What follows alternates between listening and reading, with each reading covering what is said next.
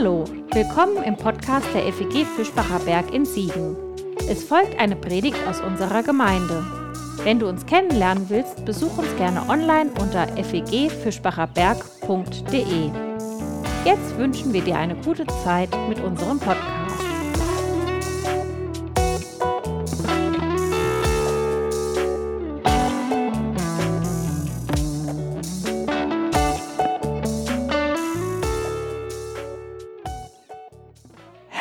Wenn mein Bruder oder meine Schwester mir Unrecht tut, wie oft soll ich ihnen vergeben? Bis zu siebenmal? Jesus antwortete, nicht nur siebenmal. Ich sage dir, bis zu siebenundsiebzig Mal. Jesus fuhr fort. Das Himmelreich gleicht einem König, der mit den Verwaltern seiner Güter abrechnen wollte. Gleich zu Beginn wurde einer zu ihm gebracht, der ihm zehntausend Talente Silber schuldete. Er konnte ihm nichts davon zurückzahlen. Da befahl der König, er soll als Sklave verkauft werden, ebenso seine Frau und seine Kinder, verkauft auch seinen ganzen Besitz, dann kann wenigstens ein Teil zurückbezahlt werden. Der Mann fiel auf die Knie und flehte den König an. Hab Geduld mit mir, ich werde dir alles zurückzahlen. Da bekam der Herr Mitleid mit dem Mann, er gab ihn frei und er ließ ihm die Schulden. Der Mann ging hinaus und traf dort einen anderen Verwalter, dieser schuldete ihm hundert Silberstücke. Er packte ihn an der Kehle, würgte ihn und sagte, bezahl deine Schulden. Der andere fiel vor ihm auf die Knie und flehte ihn an, hab Geduld mit mir, ich werde es dir zurückzahlen. Aber das wollte der Mann nicht, im Gegenteil. Er ging weg und ließ seinen Mitverwalter ins Gefängnis werfen. Dort sollte er bleiben, bis seine Schulden bezahlt waren. Als die übrigen Verwalter davon erfuhren, waren sie empört. Sie gingen zum König und berichteten ihm alles. Da ließ der Herr seinen Verwalter zu sich kommen. Er sagte zu ihm, du boshafter Mensch, deine ganzen Schulden habe ich dir erlassen, weil du mich darum gebeten hast. Und du, hättest du nicht auch Erbarmen mit den anderen Verwaltern haben müssen? So wie ich es mit dir hatte? Voller Zorn übergab er ihn den Folterknechten, bis er seine Schulden bezahlt hatte. So wird mein Vater im Himmel auch euch behandeln, wenn ihr eurem Bruder oder eurer Schwester nicht von Herzen vergebt. Habt ihr eine Idee, was diese Firmen bzw. Konzerne oder wie immer man das wirtschaftlich korrekt ausdrückt, äh, gemeinsam haben. Ihr dürft auch gerne raten, vielleicht merkt es auch jemand, dann ruft es gerne rein. Ich sehe Kopfschütteln und Schulterzucken. Ich hätte es. Bitte? Handeln? Ja. ja. Die haben alle MitarbeiterInnen, ja.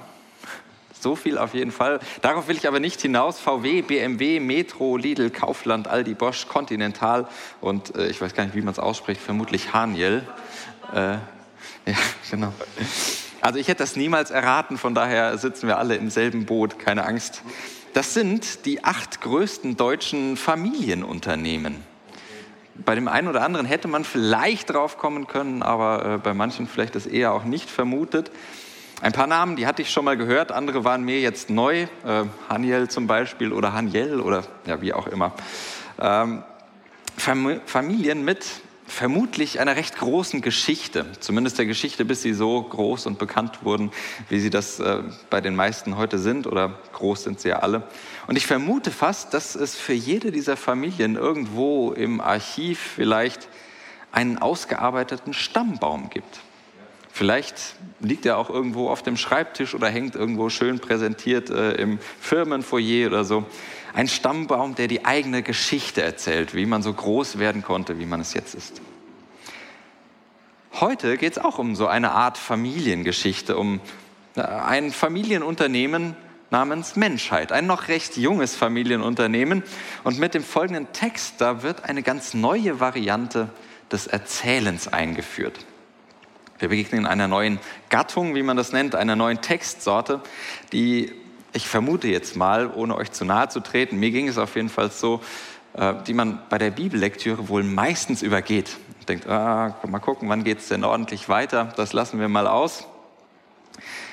Und vielleicht hast du auch gehofft, dass wir sie in dieser Predigtserie über die Urgeschichte übergehen und uns nicht mit äh, dieser Sorte Texten beschäftigen. Aber weit gefehlt, heute lesen wir zusammen eines dieser wunderschönen Geschlechtsregister.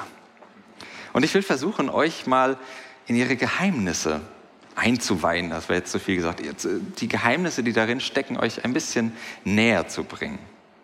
Und dazu hören wir wieder nach der Übersetzung von Martin Buber. Ihr müsst da manche Namen euch denken, ähm, wie, wer das sein könnte. Das kriegt ihr aber ganz schnell raus.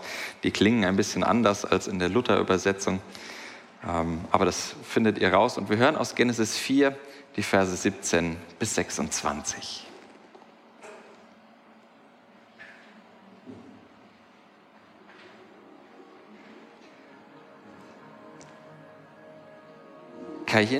Erkannte seine Frau.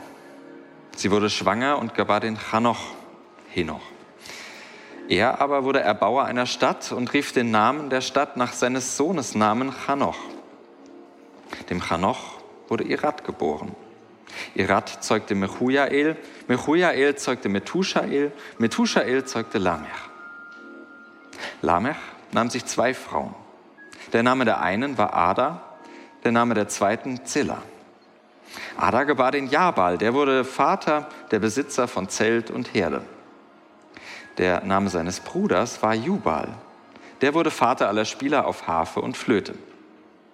Und auch Zilla gebar den Tubal Kain, Schärfer allerlei Schneide aus Erz und Eisen. Tubal Kains Schwester war Naama. Lamech sprach zu seinen Frauen, Ada und Zilla hört meine Stimme, Frauen Lamechs, lauscht meinem Spruch.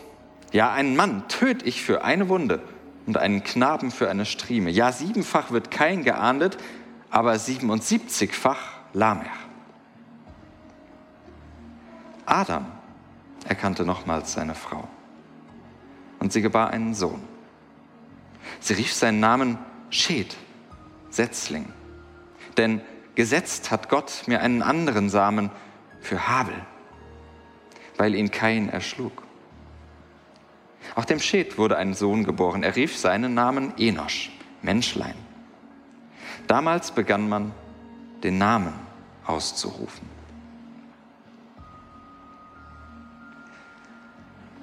Wunderschön, was soll man damit nur anfangen? Auf den ersten Blick nur eine Sammlung mehr oder weniger schöner Namen, aber auf den zweiten Blick, wie ich finde, eine fantastische, wieder eine fantastische Erzählung ja, von den tiefen Abgründen der Menschheit und von einer noch tieferen Hoffnung. Und das will ich versuchen, euch ein bisschen zu zeigen. Erstmal ist es ja ganz nett und erstaunlich. Kein bekommt Nachwuchs. Er bekommt Nachwuchs mit seiner namenlosen Frau, die rein historisch vom Text her betrachtet ja, entweder vom Himmel gefallen ist oder seine Schwester sein müsste oder seine Mutter. Wir denken da mal nicht weiter darüber nach. Darum geht es hier nicht. In jedem Fall wird hier etwas Großartiges erzählt. Nämlich von der mittlerweile bekannten himmlischen, großartigen Inkonsequenz Gottes. Eigentlich sollte dieser Kain ja auf ewig umherirren und Heimat erst in der Heimatlosigkeit finden. So ein schönes Wortspiel. Rastlos umherirren sollte er. Aber sein Lebenswandel, wie er jetzt hier beschrieben wird, der ist so ganz und gar nicht unstet. Er bekommt Nachwuchs und baut nicht nur ein Haus, sondern er baut gleich eine ganze Stadt. Er wird sesshaft im klassischsten aller Sinne. Oder anders gesagt, im Sinne der göttlichen Inkonsequenz, Gott drückt mal wieder beide Augen zu. Für das Leben für diesen Kain. Gott drückt beide Augen zu für das Leben und der Fluch, der auf diesem Kain lastete, der scheint auf den ersten Blick einfach vergessen. Da ist nicht mehr viel zu spüren für mindestens fünf Generationen.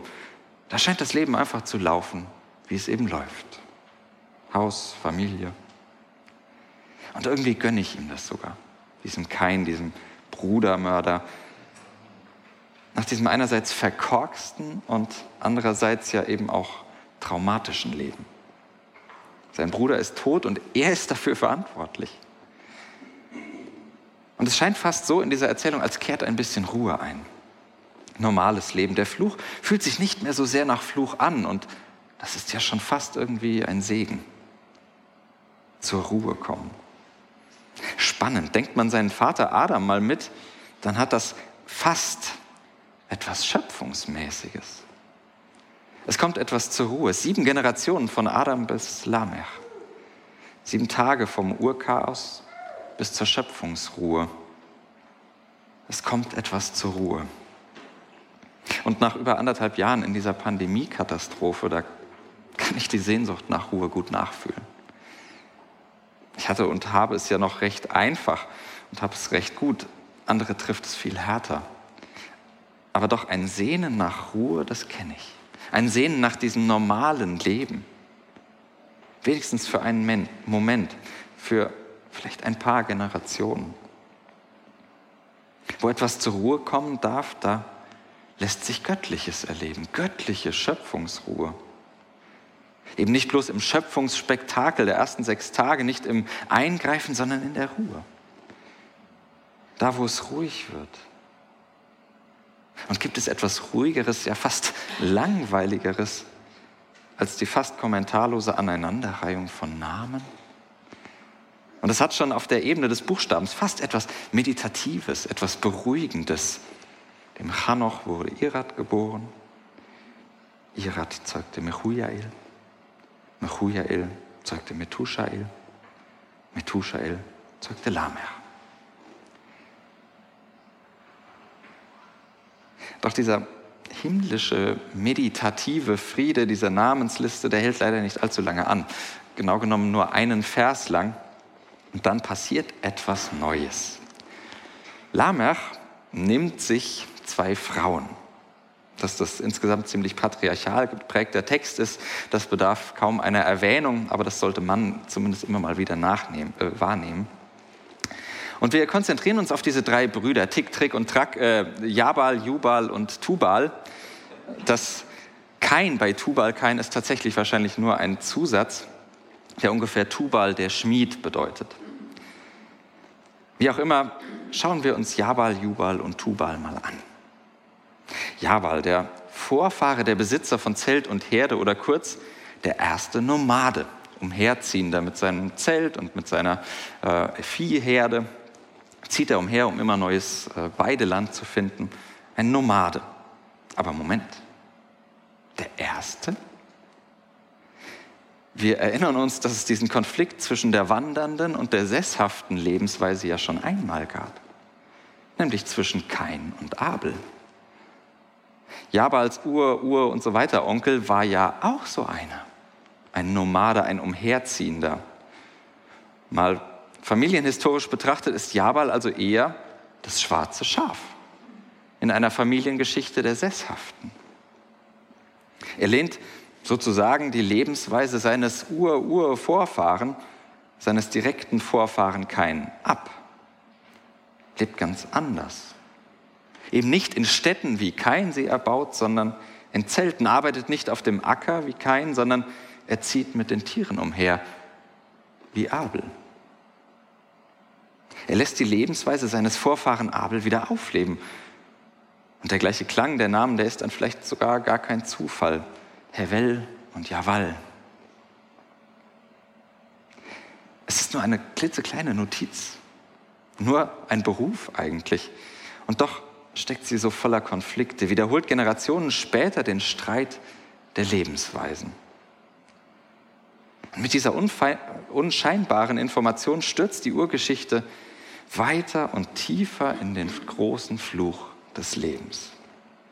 der große Fluch über das Leben, das niemals eindeutig ist, niemals eindeutig bleibt, auf eine Sache festgelegt ist, niemals einfach, sondern immer mehrdeutig, immer vielfältig.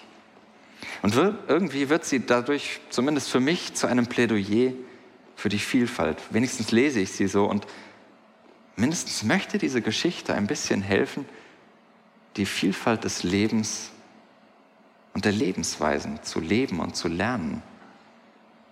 Leben ist zweideutig, so zweideutig wie manchmal diese Lebensweisen zwischen Umherziehenden und Sesshaften. Und diese Geschichte erzählt davon, dass das Leben immer wieder zur Vielfalt zurückkehrt. Und dass dafür Gott selbst eintritt. Für die Vielfalt. Denn man kann diese Jabal-Notiz durchaus auch so lesen. Kein Opfer ist bei Gott jemals vergessen. Das Leben des getöteten Abel, es kehrt im Leben Jabals auf seine eigene Weise wieder. Es kehrt auf gewisse Weise zurück. Und manchmal dauert es Jahre, sogar Generationen, bis eine bestimmte Lebensweise vielleicht wieder, vielleicht erstmals zu ihrem Recht kommt, bis sie akzeptiert ist. Diese Geschichte erzählt in dieser kleinen Notiz, dass Gott dafür eintritt, dass diese Lebensweise da sein darf. Davon erzählt mir Jabal, der Vater der Umherziehenden, der Nomaden. Er steht also gewisserweise Jabal für diese Ambivalenz der Familiengeschichte, dafür, wie Lebensweisen miteinander streiten und wie vielfältig das Leben ist und sein darf. Und auch seine zwei Brüder, die wissen vom zweideutigen Leben zu reden. Mit Jubal und Tubal werden zwei große Errungenschaften der menschlichen Kultur dokumentiert. Musik und Metallhandwerk. Ich weiß nicht, ob das was mit Metallica zu tun hat, dass das so zusammenkommt, aber man hat sich jedenfalls gefragt, ob das gut oder schlecht bewertet wird, Musik und Metallhandwerk. Der Witz dieser Geschichte scheint mir aber zu sein, dass es gar nicht bewertet wird. Es bleibt zweideutig. Diese Dinge bleiben zweideutig. Und so ist das ja auch. Die Metallverarbeitung, die ist immer zweideutig zwischen Schwertern und Pflugschar zwischen Waffen und Werkzeugen. Sie kann zum Guten gebraucht und zum Schlechten missbraucht werden. Und man glaubt es ja kaum, aber das Gleiche gilt offensichtlich für die Musik. Bösewichter haben eben doch auch ihre Lieder. Unsere deutsche Nationalhymne weiß davon, mit zwei Strophen genauso zu erzählen. Also ist ja nicht die Nationalhymne, aber das, was da irgendwann mal dazugehörte. Und sie weiß davon genauso zu erzählen wie unser Predigtext. Denn für die Ambivalenz, die Zweideutigkeit der Musik, dafür ist der Vater des Musikvaters das beste Beispiel. Und irgendwie ist es kein Wunder, dass nicht Lamech zum Vater aller Musikerinnen und Musiker wurde, obwohl er in gewisser Weise der erste Sänger der Bibel ist. Denn was er da singt, ist erstaunlich schaurig. Ja, einen Mann töte ich für eine Wunde und einen Knaben für eine Strieme. Ja, siebenfach wird kein geahndet, aber siebenundsiebzigfach Lamer. Vielleicht erinnert ihr euch an letzte Woche, da redete Gott etwas Ähnliches. Er sprach von der siebenfachen Rache für, gegenüber allen, die kein etwas antun. Aber der große Unterschied, das war nicht nur die Zahl, nicht 77-fach, sondern siebenfach, sondern auch das Motiv. Denn das Motiv war der Schutz des anderen, der Schutz des Lebens. Gott trat damit auf zugegeben zweifelhafte Weise für das Leben des anderen ein, trat ein für das Leben des Mörders. Und Lamechs Lied, das klingt dem gegenüber ganz anders. Ist so völlig anders motiviert. Es besingt die Rache aus purer Eigensucht. Lamech tritt nur für sich selbst ein, für niemanden sonst. Im Gegenteil, eine entfesselte Vergeltungssucht, die sich bei jeder Kleinigkeit ergießt. Und wir hören jemanden, der sich gerade nicht beherrschen kann. Wer mir nur eine Wunde zufügt, den töte ich. Wer, wenn ich nur eine Schramme abbekomme, dann töte ich ein Kind im Gegenzug. Was für ein ekelhaftes und abscheuliches Lied.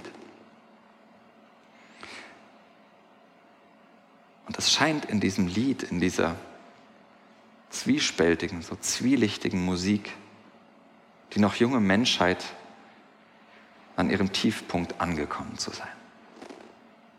Die noch junge Menschheit ist an ihrem Tiefpunkt angekommen. Der Tiefpunkt der Menschengeschichte, der ist die Gewalt, ist die Vergeltung. Und weil es Urgeschichte ist, erzählt sie nicht nur von einem Zeitpunkt in der Geschichte, sondern sie erzählt vom sumpfigen Tiefpunkt des Menschseins, durch den wir immer und immer wieder warten. Am Mittwoch war Antikriegstag, wie jedes Jahr am 1. September. Und der Deutschlandfunk postete in seinen sozialen Medien einen Spruch der Friedensnobelpreisträgerin Bertha von Suttner, der mich nachhaltig bewegt hat. Sie schrieb mal, keinem vernünftigen Menschen wird es einfallen, Tintenflecken mit Tinte, Ölflecken mit Öl wegputzen zu wollen. Nur Blut. Das soll immer wieder mit Blut ausgewaschen werden. Wie viel lauter muss man das mit Blick nach Afghanistan oder vielmehr in die USA sagen? Als würde Vergeltung irgendetwas wieder gut machen. Im Gegenteil.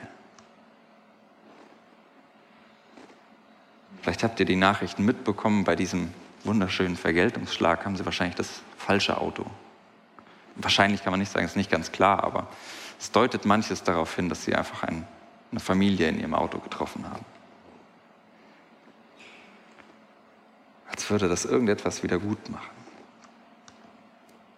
Keinem vernünftigen Menschen wird es einfallen, Tintenflecken mit Tinte, Ölflecken mit Öl wegputzen zu wollen. Nur Blut das soll immer wieder mit Blut ausgewaschen werden. Manchmal zweifle ich an unserer Vernunft. Aber es gibt Hoffnungsschimmer. Zwei Hoffnungsschimmer. Einen haben wir eben in der Lesung gehört aus Matthäus 18. Da taucht als einziges weiteres Mal in der Bibel diese etwas merkwürdige Zahlenformulierung auf, wie hier, die wörtlich übersetzt ungefähr heißt 70 mal 7. Nur in Matthäus 18 taucht sie noch einmal auf, aber als Hinweis und Aufforderung zur Vergebung, nicht Vergeltung. 70 mal 7 vergeben.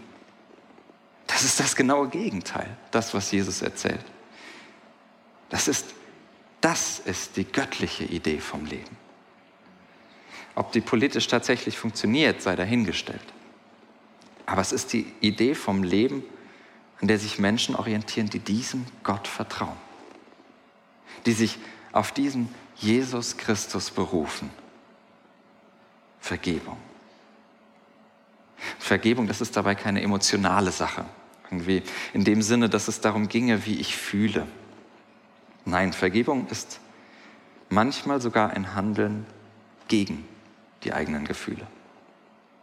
Vergebung das nimmt nicht gleich den emotionalen Schmerz weg und sorgt sicher nicht gleich dafür, dass ich die Menschen jetzt plötzlich mag, die scheiße zu mir waren. Vergebung bedeutet, auf Wiedergutmachung zu verzichten.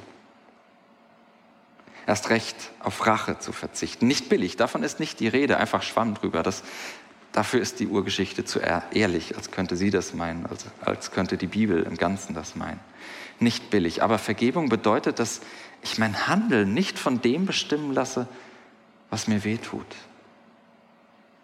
Nicht von dem bestimmen lasse, was mir angetan wurde. Vergebung, das heißt aufzuhören, Blut mit Blut abwaschen zu wollen. Sie versucht aus dem Strudel der körperlichen und der seelischen Gewalt auszubrechen. Vergebung versucht manchmal unter Tränen und Schmerzen und Schreien diesen Kreislauf zu unterbrechen.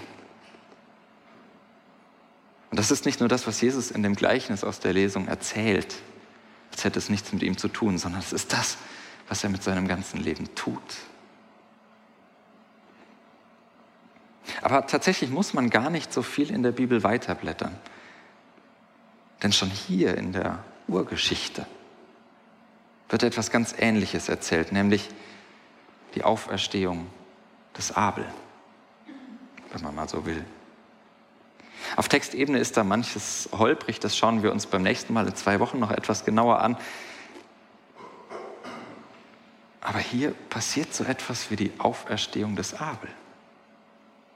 Das, ist, das klingt für unsere Ohren ein bisschen komisch, ein Ersatz für ein gestorbenes Kind, ähm, aber das ist in der, im Kontext der Kultur, in der diese Texte leben, äh, ist es tatsächlich, äh, wird es so gedacht, dass es sozusagen eine Wiedergutmachung ist. Eine Auferstehung sozusagen und dass das Leben des Gestorbenen in dem neuen Leben wieder auflebt. Und es wirkt damit fast so, als gehe es hier mit diesem 25. Vers einfach noch einmal von vorne los. Der Blick geht zurück in der Erzählung. Geht zurück auf die ersten Menschen, als würde da ein Cut gemacht und Moment, mit diesem Lied ist was erreicht, da wollten wir gar nicht hin. Wir gehen zurück, zurück zu Adam. Ein neues Leben. Der Blick geht zurück auf die ersten Menschen und die Geschichte von Mensch und Leben, die wird noch einmal von vorne begonnen. Als sei der erste Versuch in einer Sackgasse geendet. Und das tat er ja mit diesem ekelhaften Lied. Noch einmal, sieben Generationen zurück, Schöpfung nochmal zurückdrehen, weil die sieben Tage Schöpfung nach sieben Generationen eben doch nicht zur Ruhe gekommen ist, sondern sich in eine Sackgasse manövriert hat. Und jetzt, wie aus dem Nichts, zurückgedreht und ein Neuanfang. Ein zweiter Versuch. Eine neue Chance. Die Geschichte von Mensch und Leben, sie kann noch einmal anders erzählt werden. Als wollten uns die Autorinnen und Autoren sagen, es gibt immer die Möglichkeit, Geschichten neu zu erzählen. Die Welt noch einmal anders zu beleben. Auch dann, wenn viel passiert ist, wenn Generationen von Gewalt sich aufeinander gehäuft haben, bis die Sackgasse erreicht war. Auch dann, wenn viel passiert ist, gerade dann muss sie neu erzählt werden. Dann muss die Geschichte neu erzählt werden, um zu überleben. Und das wird unsere Urgeschichte ganz buchstäblich so machen, denn diese neue Erzählung von Seth oder Seth, dem Kind, diesem neuen Kind von Adam und Eva, diese neue Geschichte, sie wird im wahrsten Sinne für Mensch und Leben überlebenswichtig. Aber auch dazu erst in zwei Wochen. Urgeschichte. Das ist meine Geschichte. Urgeschichte ist immer auch meine Geschichte, unsere Geschichte. Und ich frage mich, wessen Geschichte ich wohl einmal neu erzählen müsste. Meine eigene? Oder die Geschichte derer, die mir Unrecht getan haben?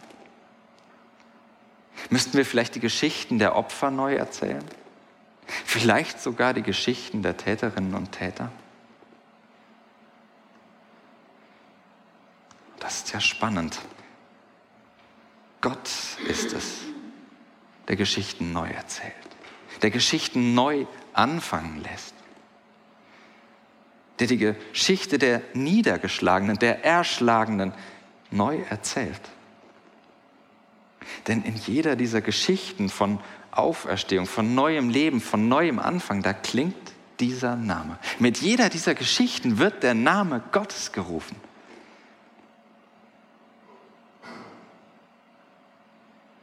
Das ist es, was im Namen Gottes geschieht.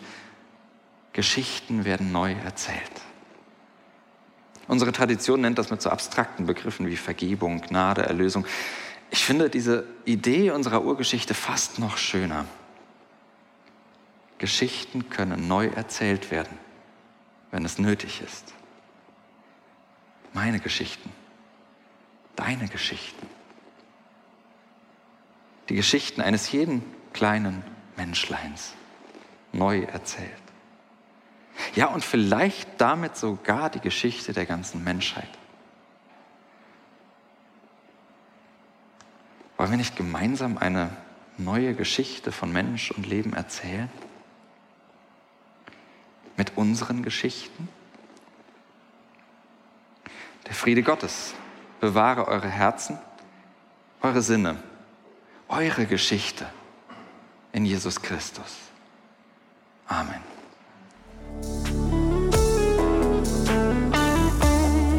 Das war's für heute. Um keine neue Folge zu verpassen, kannst du den Podcast einfach auf deinem Smartphone abonnieren. Mehr Informationen findest du unter fegfischbacherberg.de. Wenn es dir gefallen hat, lass uns gerne einen Kommentar oder eine Bewertung da und sag es weiter. Tschüss und vielleicht bis zum nächsten Mal.